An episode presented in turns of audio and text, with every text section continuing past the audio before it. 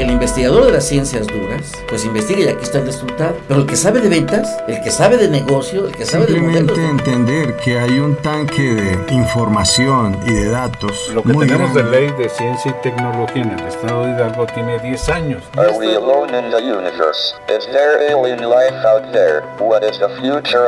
La Universidad Autónoma del Estado de Hidalgo, generadora de conocimientos. Sinergia, el rostro tecnológico de la Universidad Autónoma del Estado de Hidalgo. Ciencia y tecnología, el punto convergente entre profesionales y sus ideas. Sinergia, con el doctor Roberto Morales Estrella.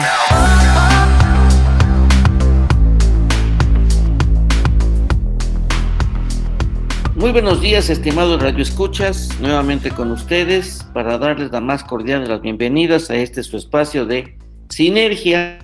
El doctor Víctor Sánchez Trejo, que pues ahorita acaba de ser nombrado presidente de la red de oficinas de transferencia tecnológica, una organización que ya celebró en esta ocasión su noveno congreso y que cada vez pues, adquiere mayor relevancia porque si algo falta en nuestro México es un impulso a la transferencia tecnológica, eh, la generación de conocimientos, el binomio que interactúa recíprocamente, que es la ciencia y la tecnología, pues necesitamos que llegue hacia los el 99% de la estructura productiva, que son las micro, pequeñas, medianas empresas.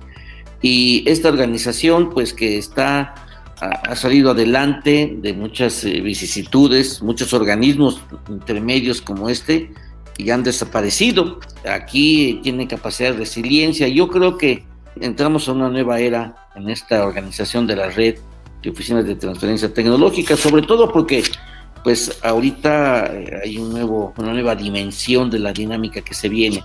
Víctor, bienvenido a este tu espacio, esta es tu casa, la Universidad Autónoma del Estado de Hidalgo. Y cuéntanos cómo es que tú, que tienes tu perfil, e incluso de investigador, empezaste a meter a la cuestión de, la, de las micro, pequeñas y medianas empresas, pero tu perfil era eminentemente administrador. Cuéntanos, ¿cómo está el Congreso y cómo es que pues, eh, fuiste nombrado presidente de esta organización? Bueno, pues primero que nada darles eh, mis saludos a todo tu auditorio, eh, Roberto y pues siempre contento de participar aquí contigo, con nuestros colegas en Hidalgo y de, la Autónoma, Universidad Autónoma del Estado de Hidalgo que nos escuchan y de otros lugares. Eh, contentos, contentos Roberto, acabamos de terminar hace 20 minutos, media hora, el, noveno congreso de la red de oficina de transferencia tecnológica.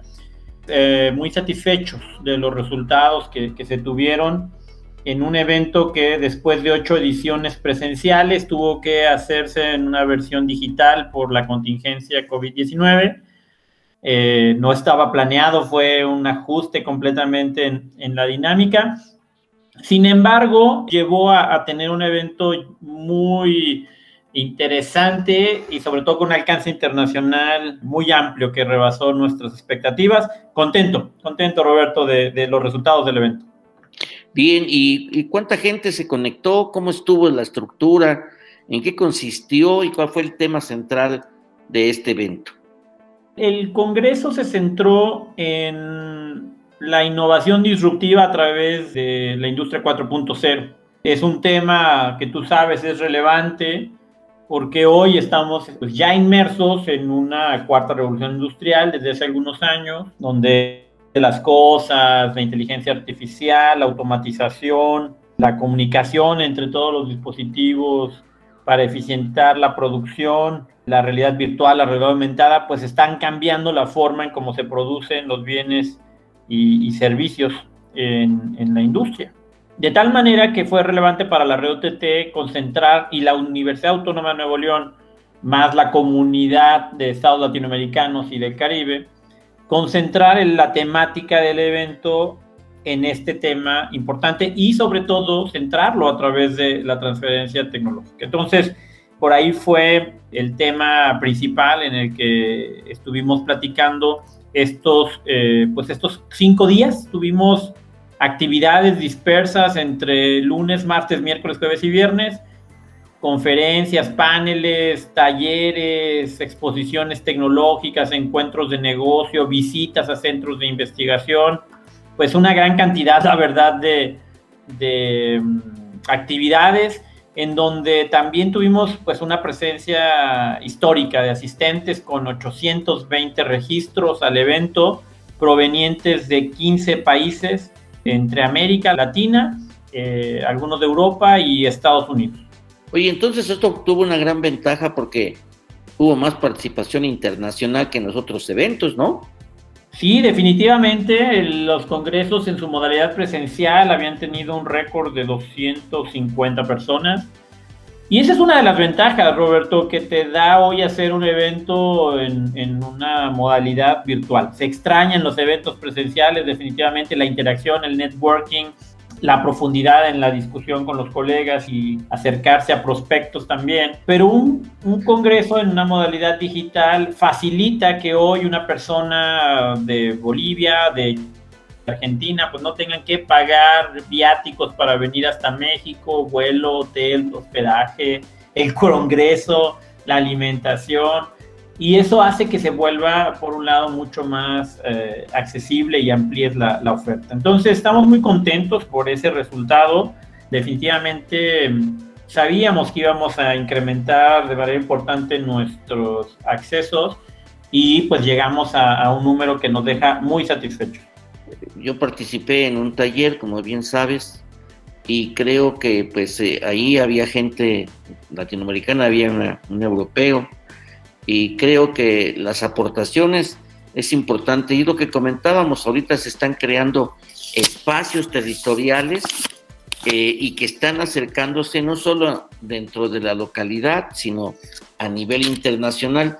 Y yo creo que este ejercicio de la transferencia tecnológica utilizando herramientas virtuales, digitales, va a tener un impacto eh, mayor de crear redes y crear espacios virtuales que propicien la interactividad y el intercambio de experiencias y de nuevos conocimientos, yo creo, ¿no?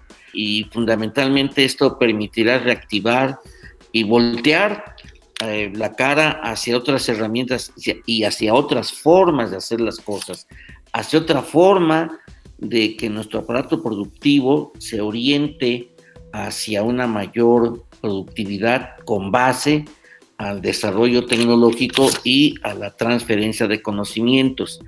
Pero esto nos lleva también a pensar cuáles son las dificultades que se presentan para la transferencia tecnológica, para las propias oficinas. ¿Cuántas oficinas de transferencia hay ahorita? No tenemos un censo de, de oficinas de transferencia tecnológica. Existen muchas oficinas en universidades que están desarrollando sus actividades, algunas de manera más limitada, otras mucho más desarrollada. Hoy en la red tenemos 53 miembros afiliados a la red de oficinas de transferencia tecnológica. Sabemos que existen otras entidades eh, de manera independiente. El último registro de oficinas reconocidas por Secretaría de Economía y CONACYT eran 74. Yo estimaría que debe haber entre 100 120 oficinas trabajando en, en el país en diversos sectores y, y regiones, algunas dentro de centros de investigación, universidades que están desarrollando sus funciones muchas veces mezcladas con la dirección de vinculación, porque pues están relacionadas estas actividades, y otras que son mucho más explícitas en oficinas privadas, incluso algunas en consejos estatales de ciencia y tecnología, Hoy definitivamente eh, necesitamos ampliar o identificar sobre todo quiénes son estos actores que, que estén activos, que estén desarrollando esta función de vincular y articular por un lado, la, lo que se está generando de, de activos intangibles de, de, tecnología en el país y por otro lado, las necesidades de, de, la sociedad, ¿no? No solamente en la industria, sino también hay otros problemas como salud, agua, energía, eh, basura, ¿no? El PRONACES ya justamente ha definido varios de esos temas y que también requieren una atención a través de la tecnología y es ahí donde las oficinas de transferencia juegan un rol importante, eh, compartiendo su información y, sobre todo buscando soluciones que se adecuen a los problemas concretos de la sociedad. Oye, probablemente ahorita pues hoy terminó el evento, hace poco tiempo, es decir, ahorita hace unas horas que, hace una hora prácticamente que terminó el evento, y tal vez no se tengan las, cifras, pero de las 800 personas que se conectaron, la mayoría son hombres o mujeres. ¿Ha habido mayor participación de la mujer eh, que en otros eventos? No tenemos todavía los números finales. Lo que sí te puedo decir es que hay una amplia presencia de mujeres en esta actividad. De hecho, eh, nuestra encuesta de, indicadores tecnológicos también refleja que esta participación va, va incrementándose, que tenemos 42% de, de actividades que se desarrollan en OTT son realizadas por mujeres y eso pues nos da gusto y sabemos que la mujer en la ciencia tiene un involucramiento muy importante en México. Nos falta todavía ir fomentando todavía más ese desarrollo.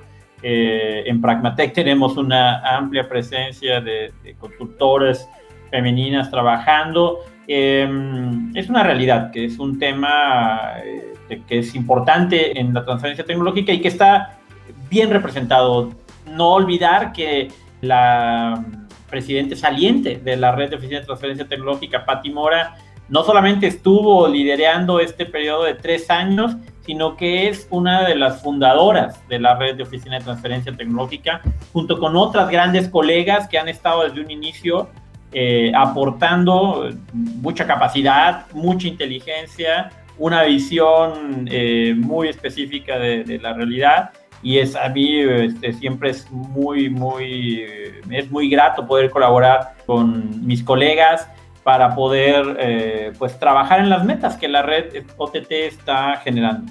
Muy bien, pues yo creo que sí, porque ahorita la mujer está haciendo acto de presencia en todos los campos, pero no solo en el campo eh, jurídico, sino en todos los campos. Y me llamó la atención que fuera el, el secretario de Relaciones Exteriores, Marcelo Ebrard, el que inaugurara, que por cierto en su discurso me gustó en lo personal lo que comentó, que dijo que la parte de innovación ha sido un área que no ha sido, que no ha sido pues atendida.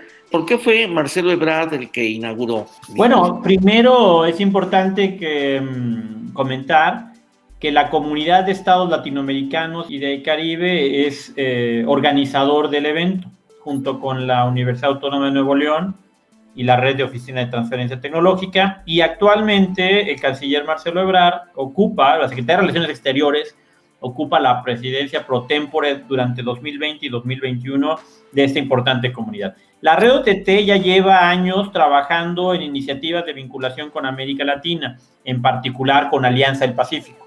Pati Mora en los últimos años ha liderado un proyecto muy importante para constituir, junto con Colombia, Chile y Perú, la red de transferencia AP, que conjunta estos cuatro países realizando actividades que nos permitan fortalecer capacidades en gestión tecnológica, resolver retos a través de la tecnología como COVID y también promover tecnologías en, espacios como Tech Connect en, Washington, donde acabamos la semana pasada de tener eh, una exposición de, tecnologías. De tal manera que, pues al ser CELAC organizador del evento, pudimos contar con la presencia de, canciller, quien efectivamente en su discurso pues comenta un tema que no nos es ajeno. La innovación en nuestro país pasa por retos importantes, por eh, retos no solamente a nivel público, sino también a nivel privado. Hoy en día tenemos que eh, pues recordar que México ha, ha, tenido una amplia dependencia del presupuesto público en investigación y desarrollo que nos lleva a, definir y a cuestionar pues dónde está el reto, ¿verdad?, de la iniciativa privada. Y lo estamos viendo, obviamente, ya reflejado en, varias actividades. Existe, eh, tenemos que buscar que la innovación continúe, que siga estando presente y sobre todo que, que la iniciativa privada visualice en la innovación pues esquemas de sustentabilidad y de negocio también, ¿verdad? Para poder incrementar esta participación en la innovación y llevarnos a indicadores como se observa en los países líderes a nivel global, donde están invirtiendo un 3% del PIB y donde nosotros pues difícilmente eh, llegamos al, medio punto. Es cierto, es una lástima que estemos todavía en esos menesteres cuando la Ley General de Educación establece que por mandato constitucional se debe de invertir el 8% del PIB en educación y por lo menos, por lo menos el 1% en investigación y desarrollo en ciencia y tecnología, pero no es así. Bueno, esperemos que posteriormente se le dé una mayor relevancia ah, desde la política pública a esta actividad. Oye, ¿hay otras organizaciones parecidas a nivel nacional que la red OTT? Como la red de oficina de transferencia tecnológica, no. De hecho, es una particularidad porque la transferencia tecnológica es una actividad concreta de la innovación. Sin embargo, sí existen eh, organismos, eh, algunos privados, algunos eh, más asociaciones civiles que están enfocadas a promover la, innovación, ¿no? En particular, pues el Foro Consultivo Científico y Tecnológico, el Premio Nacional de Tecnología e Innovación, la propia Academia de Ciencias, FUMEC, ADIAT, existen varios organismos que de una manera u otra están promoviendo la innovación en el país. Y eso es muy bueno, es, se tiene que fomentar, se tiene que empujar a que desde diversas áreas se vaya fortaleciendo la cultura de la innovación desde la propia universidad. Necesitamos que, que las matrículas prácticamente en todas las áreas puedan incluir a la innovación en sus contenidos porque eso permite sobre todo pues ampliar los horizontes. La innovación no existe solamente en producto, existe en los procesos, existe en los modelos de negocio, existe incluso ya en el marketing, ¿verdad? Entonces necesitamos que este componente esté más activo en, varios lugares y necesitamos que estas organizaciones, así como la red OTT, pues sigan estando muy presentes, muy activas para eh, estar recordando constantemente que hay que innovar. La realidad, de repente, nuestra realidad en nuestras organizaciones nos lleva pues estar en el cortoplacismo, eh, resolviendo, apagando fuegos, este, viendo temas de ventas, eh, la nómina, etcétera, pues hoy COVID, etcétera, la, la, contingencia. Y la innovación lleva a pensar en mediano y largo plazo y de repente pues nos llegan las contingencias o nos llega un nuevo tratado de libre comercio, nos llegan nuevos competidores y es difícil reaccionar rápidamente por lo que es muy importante que estemos visualizando cómo hacer de la innovación un concepto muy presente en, la empresa, en las cámaras empresariales, en las universidades, eh, en el gobierno también. Los gobiernos también tienen que innovar en su forma de, generar política, en la forma de operar y, que podamos hacer mucho más eficiente todas nuestras actividades y atender pues grandes retos a través de la innovación. Qué bueno que participó la, Universidad de Nuevo León, que pues eh, hay una preocupación de, las instituciones ahí en, Nuevo León por, por impulsar el proyecto que traen de 4.0. Pero ¿tú crees que a nivel nacional hace falta todavía un mayor dinamismo, una mayor participación de las universidades, sobre todo las universidades públicas? Bueno, hay retos importantes en la digitalización, Roberto, en la integración de la, de la digitalización en la industria Hoy en día traemos retrasos muy importantes y bueno, también lo observamos en la educación.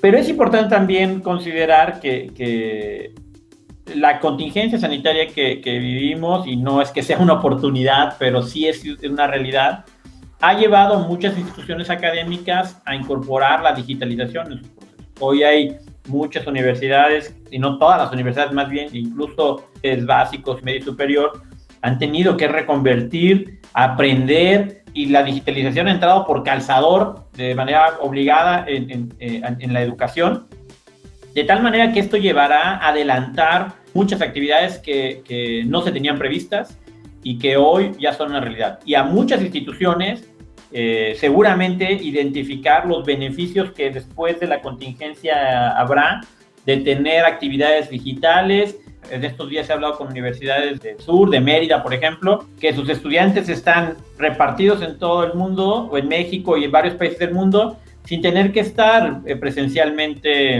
en la institución. Entonces, eh, pues es un cambio de paradigma definitivamente. Eh, las universidades están apostando a ellos. La Universidad Autónoma de Nuevo León es, es un claro ejemplo.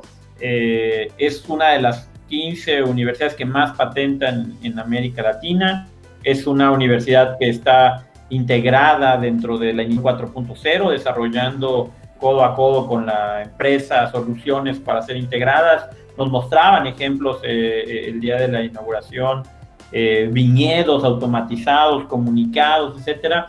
Pues ese es el reto de toda universidad, poner la ciencia al servicio de la, de, de la sociedad, uno de los fundamentos de las funciones de la universidad, y es un claro ejemplo. Es una universidad muy grande también, pero también sabemos que hay instituciones, universidades eh, eh, que están trabajando a una manera mucho más limitada, pero en el mismo, en el mismo sentido. Sí, es cierto, y yo creo que también pues eh, las universidades están dando cuenta de la necesidad del cambio y han ido modificando su oferta educativa. Hay instituciones universitarias que ya tienen carreras como ingeniería en inteligencia artificial, en ciencia de los datos, en Internet de las cosas, y la idea es precisamente entrar a esa dinámica, porque pues de hecho ya estamos en la revolución 5.0, ya no solo la industria 4.0, eh, sino la industria 5.0 que está dominada prácticamente por la robótica, y es que tenemos robots en todas partes. Nos vamos a ir a un corte, regresamos con más de este tema, sobre todo para que también nos hables qué es y qué ha sido y qué va a ser de tanto de la red OTT como de Pragmatec. Regresamos en un momento. Todas las ideas continúan en Sinergia. Regresamos. Todas las ideas continúan en Sinergia. Continuamos. Bien, pues ya regresamos de esta pausa eh, Víctor, cuéntanos, tú que ya tienes una visión, ¿qué va, qué innovaciones, qué, qué nuevos proyectos va a, liderar la red OTT? Ahora, bajo tu presidencia, ¿cómo es que llegaste a la presidencia? ¿Cómo es que se lleva ese mecanismo? Bueno, la red OTT es una asociación civil desde 2017. Durante siete años eh, estuvo trabajando con pues, un grupo importante de, de personas con mucha voluntad, con mucho esfuerzo, con apoyos también institucionales, con mucho apoyo también de CONACYT, de Secretaría de Economía. Y en 2017, pues eh, nos invitaron y era un reto importante institucionalizarnos. Se, se, hizo en 2017, Patti Mora tomó la presidencia, nos invitó a algunas personas a formar parte de su, de su comité eso pasó de 2007 a 2018, mm, 2007 y 2018. En 2018 hubo votaciones, eh, se renovó por un año el consejo directivo, la decisión de la asamblea, y buscando eh, una transición y sobre todo poder permitir a nuevos actores en nuestra organización eh, estar representando el Consejo Directivo, pues hubo un proceso de, elección en, eh, durante abril y, en el mes de mayo se realizaron las, las elecciones del nuevo Consejo Directivo y tuvimos la fortuna de, ser aprobados, de ser primero una planilla única, eh, no hubo otra planilla que se haya presentado, pero también después de tener eh, la confianza de, prácticamente la mayoría, casi el 98% de los asistentes eh, tuvimos, eh, contamos con su aprobación y eso llevó a formar un consejo directivo, eh, integrar un consejo directivo previamente compuesto de, de una diversidad muy relevante. Contamos, somos un consejo de nueve personas, tres mujeres, seis hombres que provenimos de diversas regiones, tenemos gente de Mérida, tenemos, gente, tenemos desde Mérida a Tijuana, tenemos las tres ciudades más importantes representadas, tenemos universidades públicas, privadas, vinculación con centros de investigación, oficinas eh, eh, privadas también, test privadas, y sobre todo mucha experiencia en, en el consejo directivo. Desde junio a la fecha, este consejo electo ha estado en reuniones permanentes, buscando visualizar eh, cuáles son los, los retos que, que, se vienen para, para, el próximo periodo, para este periodo más bien que ya ocupamos desde el día, desde el día de ayer. Y eh, pues la red OTT México, lo que hemos definido con este grupo, número uno es centrarnos en un propósito muy claro. Eh, es muy importante para sustentar todas las actividades que vamos a hacer. Y este propósito está ligado con la promoción e impulso de la transferencia de la tecnología buscando desarrollar y hacer sinergia entre las oficinas de transferencia tecnológica que formen parte de nuestra red y buscando sobre todo profesionalizar su capital humano. Buscamos a través de esto que se fortalezca la economía del conocimiento en beneficio de la sociedad. Este propósito tiene tres elementos muy importantes. La red OTT trabaja para las oficinas de transferencia tecnológica. La red OTT no es una oficina de transferencia tecnológica, es un organismo gremial que busca impulsar y desarrollar a sus miembros. Que estas oficinas de transferencia tecnológica que tienen activos intangibles, que coordinan portafolios, que vinculan necesidades, se fortalezcan en la medida en que estas OTT sean sólidas, sean fuertes, será mucho más fácil canalizar las soluciones y las necesidades tecnológicas, pues no solamente del país, porque pues prácticamente podemos hacer esta actividad incluso en otras regiones. Entonces, ese es un primer elemento, es un reto importante de nuestra red, trabajar en fortalecer a estas OTTs, hacerles eh, generar músculo. Segundo, Dentro de estas OTTs, pues trabajan personas, ¿no? Como tú, como yo, personas que aman la innovación, que están desarrollando sus capacidades, que necesitan fortalecer habilidades, uso de herramientas, metodologías de evaluación, estrategias de negociación. Muchos de los talleres que vimos hoy, de los 20 talleres que estuvieron dándose en este congreso, estaban diseñados justamente para profesionalizar al capital humano. Cómo lo dotas de nuevas herramientas, de nuevas estrategias, búsqueda de fondos de inversión, vinculación con otros países, etcétera, eh, innovación frugal, hay mucho contenido de, muy diverso y pues nuevamente, ¿no? Necesitamos que ese personal, que ese consultor, consultora que está en, en la OTT tenga esas herramientas que le permita explotar y hacer mucho más efectivas las actividades dentro de la OTT. Y tercero, pues finalmente hay un bien común, ¿no? Hay un fin eh, en la actividad que hacemos, que es hacer este switch, esta conexión que permita a un desarrollo tecnológico conectarse con un problema específico, concreto, y resolverlo y atender temas de energía, temas de salud, temas de alimentos, tecnología en software y que atienda problemas relevantes de la sociedad. Entonces, en ese, en ese sentido vamos a estar trabajando.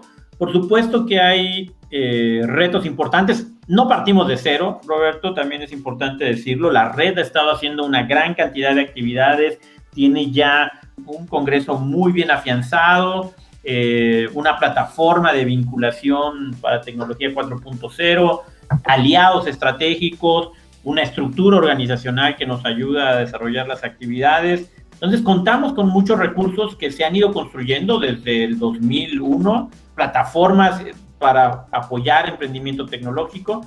Tenemos que aprovechar muy bien ese, ese activo y desarrollar algunas acciones que queremos generar y que se concentran principalmente en cuatro retos.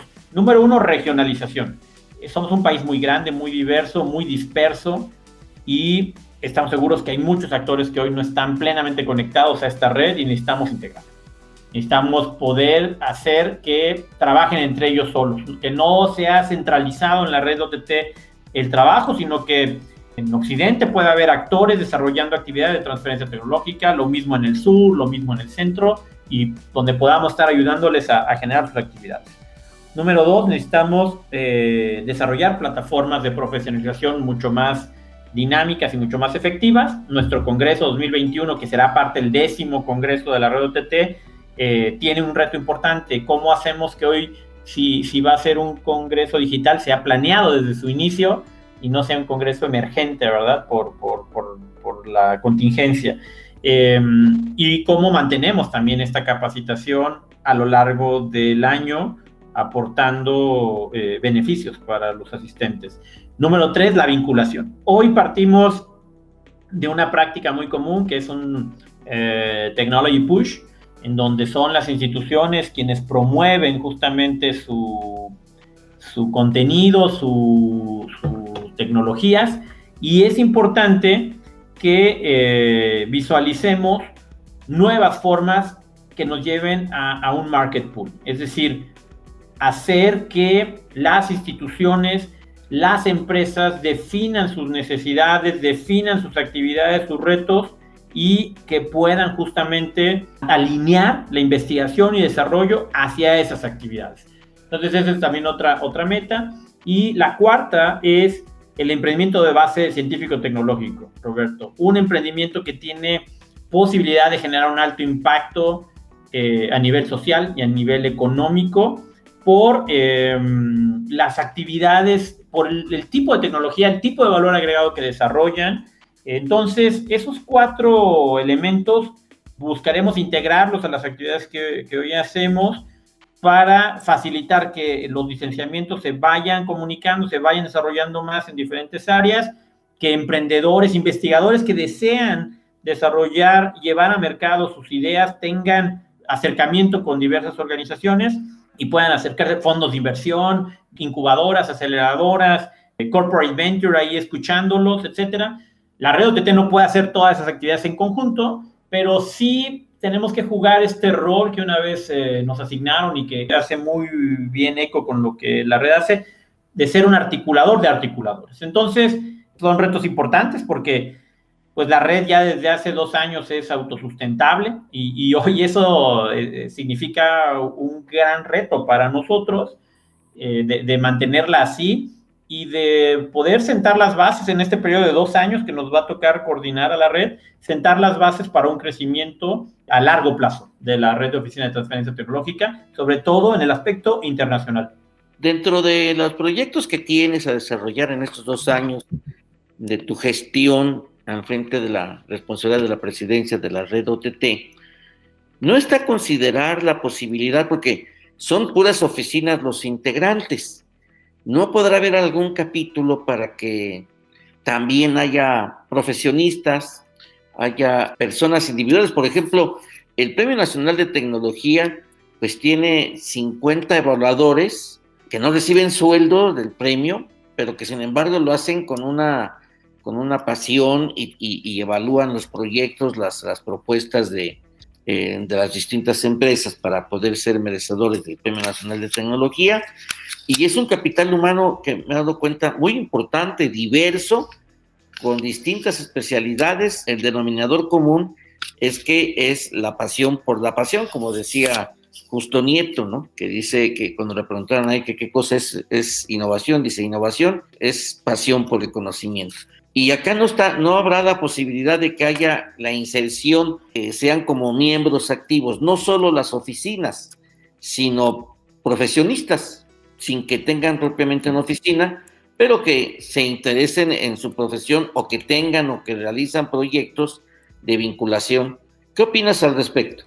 Mira, es, es, un enfoque muy interesante y ha sido discutido igual al interior de la red OTT Hoy si vas, por ejemplo, a Chile, ellos tienen una red de gestores en transferencia tecnológica. Si te vas a Colombia, ellos tienen una red de oficinas de transferencia tecnológica. En España, la otra es, una red de oficinas, eh, igual en, en Canadá, en Estados Unidos. El propio nombre de nuestra organización invita a la oficina de transferencia tecnológica Hoy en día la red OTT tiene en sus membresías abierta esa posibilidad de que un investigador, de que un, profesionista individual se registre como miembro de la red OTT.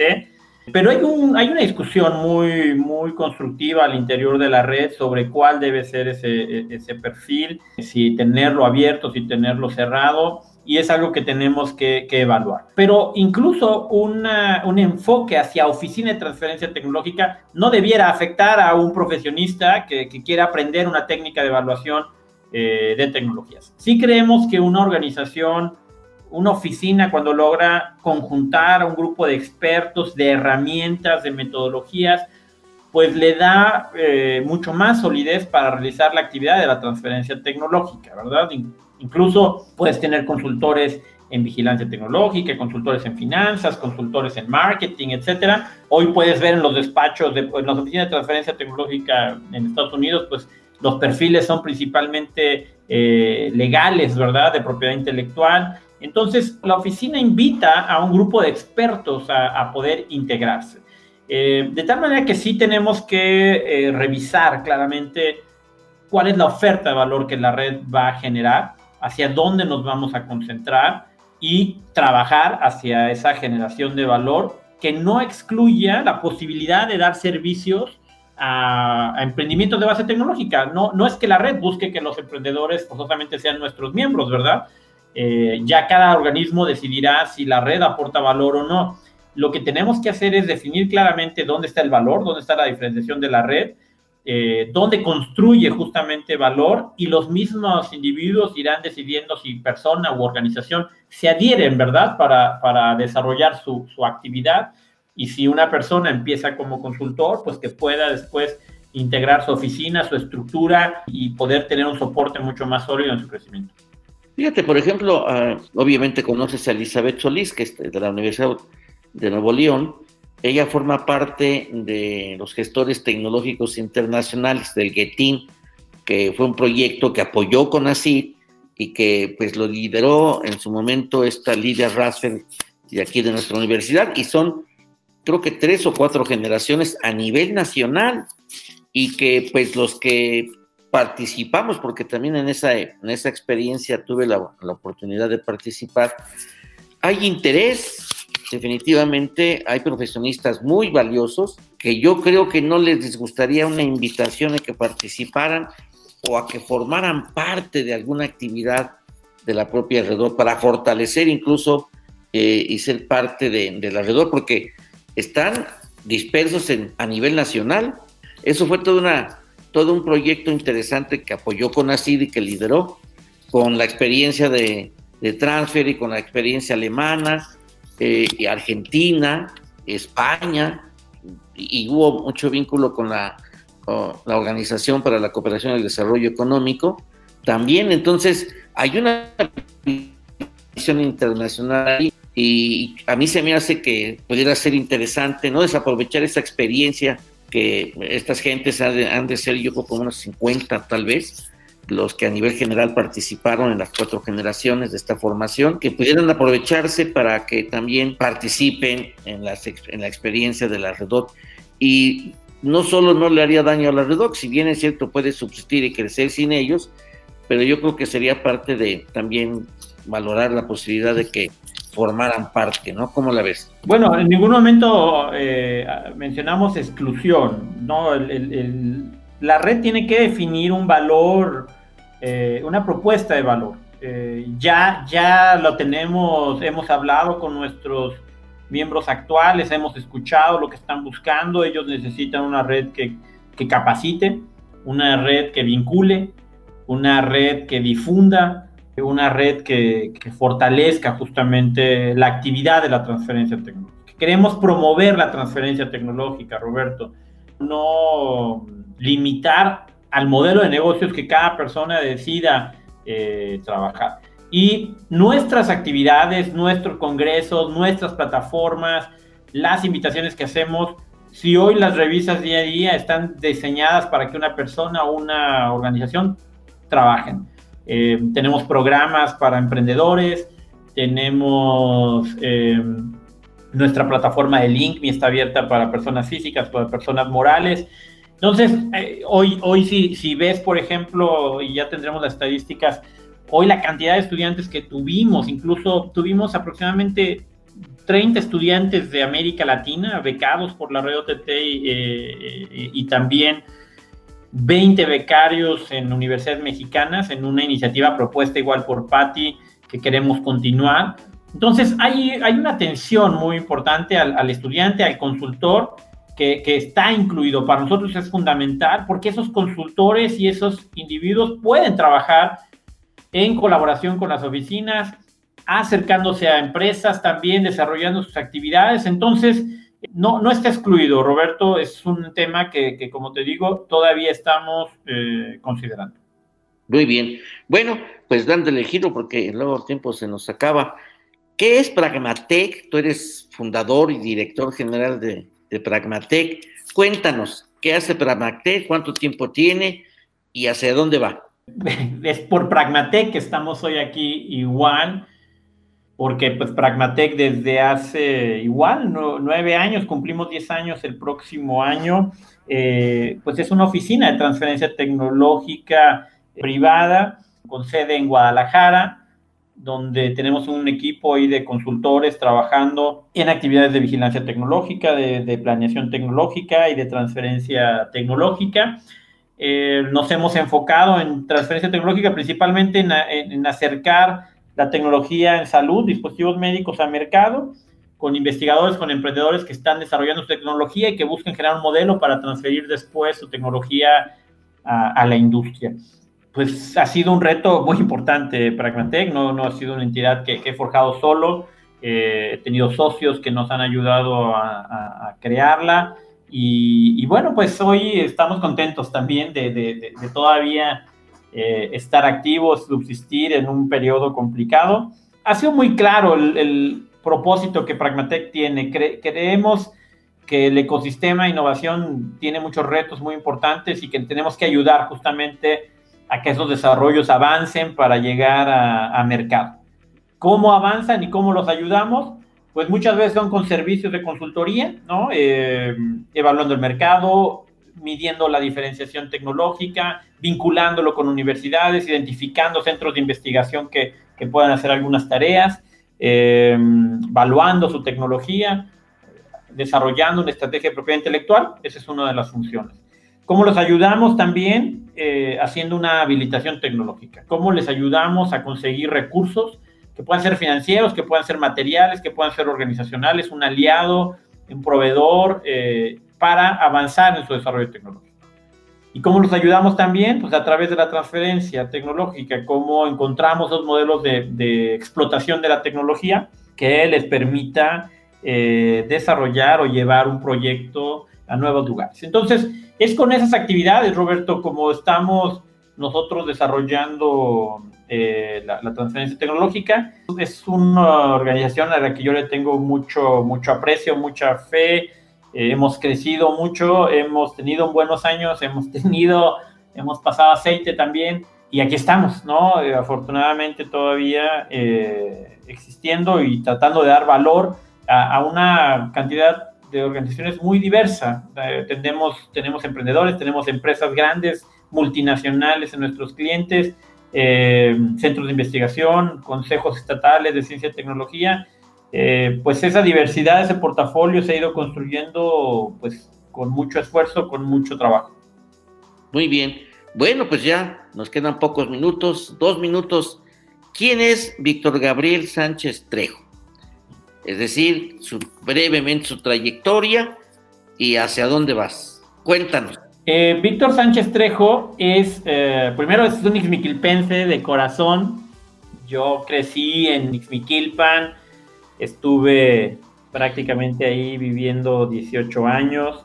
Soy hijo, soy hermano, soy esposo, soy padre eh, y, amigo. Me gusta mucho convivir, me gusta mucho convivir con la familia, eh, pasar tiempo con, mis seres queridos, con los amigos, con la familia, con mis hijos, mi esposa. soy una persona que le gusta compartir. me gusta apoyar en lo que se pueda con las actividades que desarrollamos, muy abierto a escuchar, muy apasionado de, estos temas que hoy tocamos, de la innovación. Desde hace 12 años he ido evolucionando, he ido creciendo en varios temas que me han llevado a la innovación de manera fortuita. Tú, tú estuviste ahí en una parte muy importante de ese, de ese inicio, Roberto. Pero he sido una persona que, que, que pasé de la siempre buscando ayudar a la pyme, ¿no? He sido un enfoque muy, desde, desde la licenciatura, cuando hice mi tesis de licenciatura, muy enfocado a las decisiones estratégicas en las pymes, eh, cómo ayudar a que puedan visualizar a largo plazo. Después, en mi maestría y doctorado, cómo trabajar en que la toma de decisiones no sea centralizada, sea colectiva, sea compartida eh, y de apoyo con, con el tomador de decisiones y posteriormente viendo que, la, que la toma de decisiones, buscando la competitividad, la innovación podía jugar un factor muy importante, pues ahí hice un salto eh, que me ha llevado en los últimos 12 años a trabajar primero en temas de gestión tecnológica y, eh, y, pues desde hace 10 años en temas de transferencia tecnológica, donde llevamos a, a forjar este proyecto he tenido la dicha de, ser investigador, he tenido la dicha también de ser profesor, de estar en la academia, de estar en la industria, de estar eh, en la empresa. El único área que no he tocado ha sido gobierno, pero bueno, todavía espero que haya tiempo. Y eso me ha permitido crecer, crecer también profesionalmente de la mano de muchos, muchos colegas y amigos con los que he estado trabajando.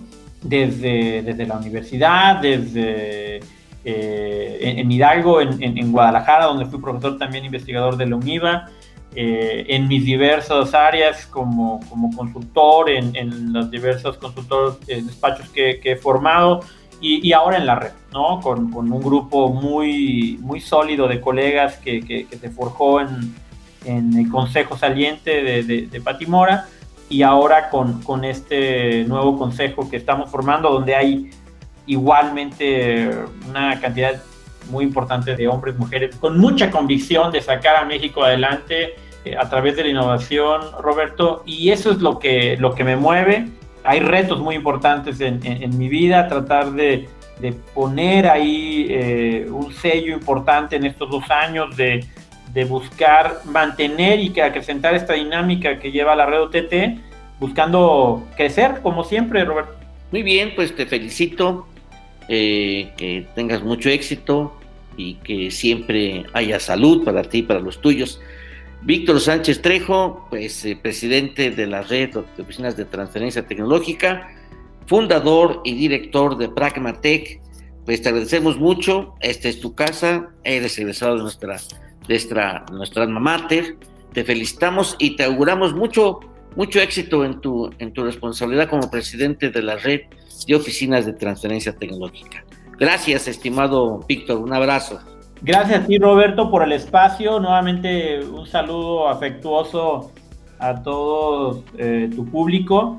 Y, bueno, pues los invito a, siempre visualizar que necesitamos tener pues, una energía que nos lleve a, hacer cosas más grandes, a trabajar por, por metas más amplias a buscar en el futuro y, cómo hacer crecer justamente nuestros proyectos a través de la innovación. Los invitamos a la Red OTT México, al sitio web de la Red OTT México, a que puedan estar viendo las noticias, la información nuestras redes sociales, porque habrá más actividades que estaremos desarrollando en los siguientes periodos. Bueno, pues muchas gracias. Eh, agradecemos en los controles a nuestro amigo Edgar Santos, a nuestra productora y directora de Radio Pachuca, Claudia Noemí Muñoz Arabia, y bueno, a todos y cada uno de ustedes, estimados Radio Escuchas, que tengan un excelente miércoles y cuídense mucho, usen el cubrebocas, lávense las manos. Recuerden que no hay mayor tesoro que la salud. Un abrazo. Se despide su amigo Roberto Morales Estrella. Hasta la próxima. Gracias por escucharnos. Por hoy, las ideas se vuelven a dispersar hasta la próxima emisión de Sinergia